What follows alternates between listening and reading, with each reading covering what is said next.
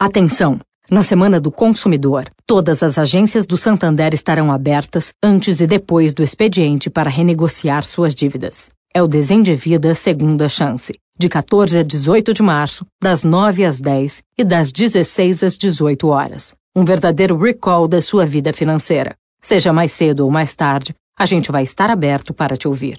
Tá lascada, é? Calma, o Brasil tá vendo que o Santander vai te ajudar. Santander. Direto da Fonte, com Sônia Rassi.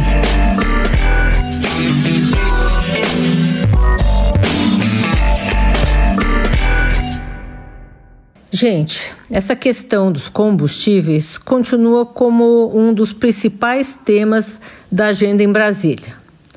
Mas aí a possibilidade de greve dos caminhoneiros é cada vez menor.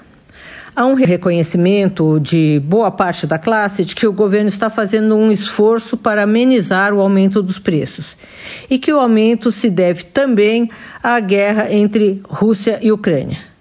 Acredita-se aí que haverão algumas manifestações, mas nada que tumulte o transporte de carga pelo país.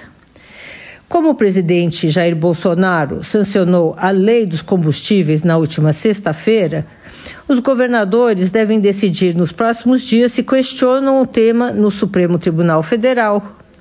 Além disso, o governo federal, conforme previsto na lei, pode anunciar redução de PIS/COFINS sobre o diesel. O presidente Jair Bolsonaro também gostaria de estender essa redução para a gasolina, mas a equipe econômica não concorda.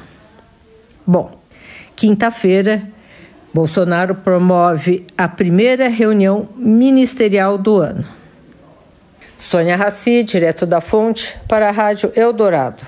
Direto da Fonte. Oferecimento Santander. Desendivida segunda chance. Na Semana do Consumidor, vem desendividar.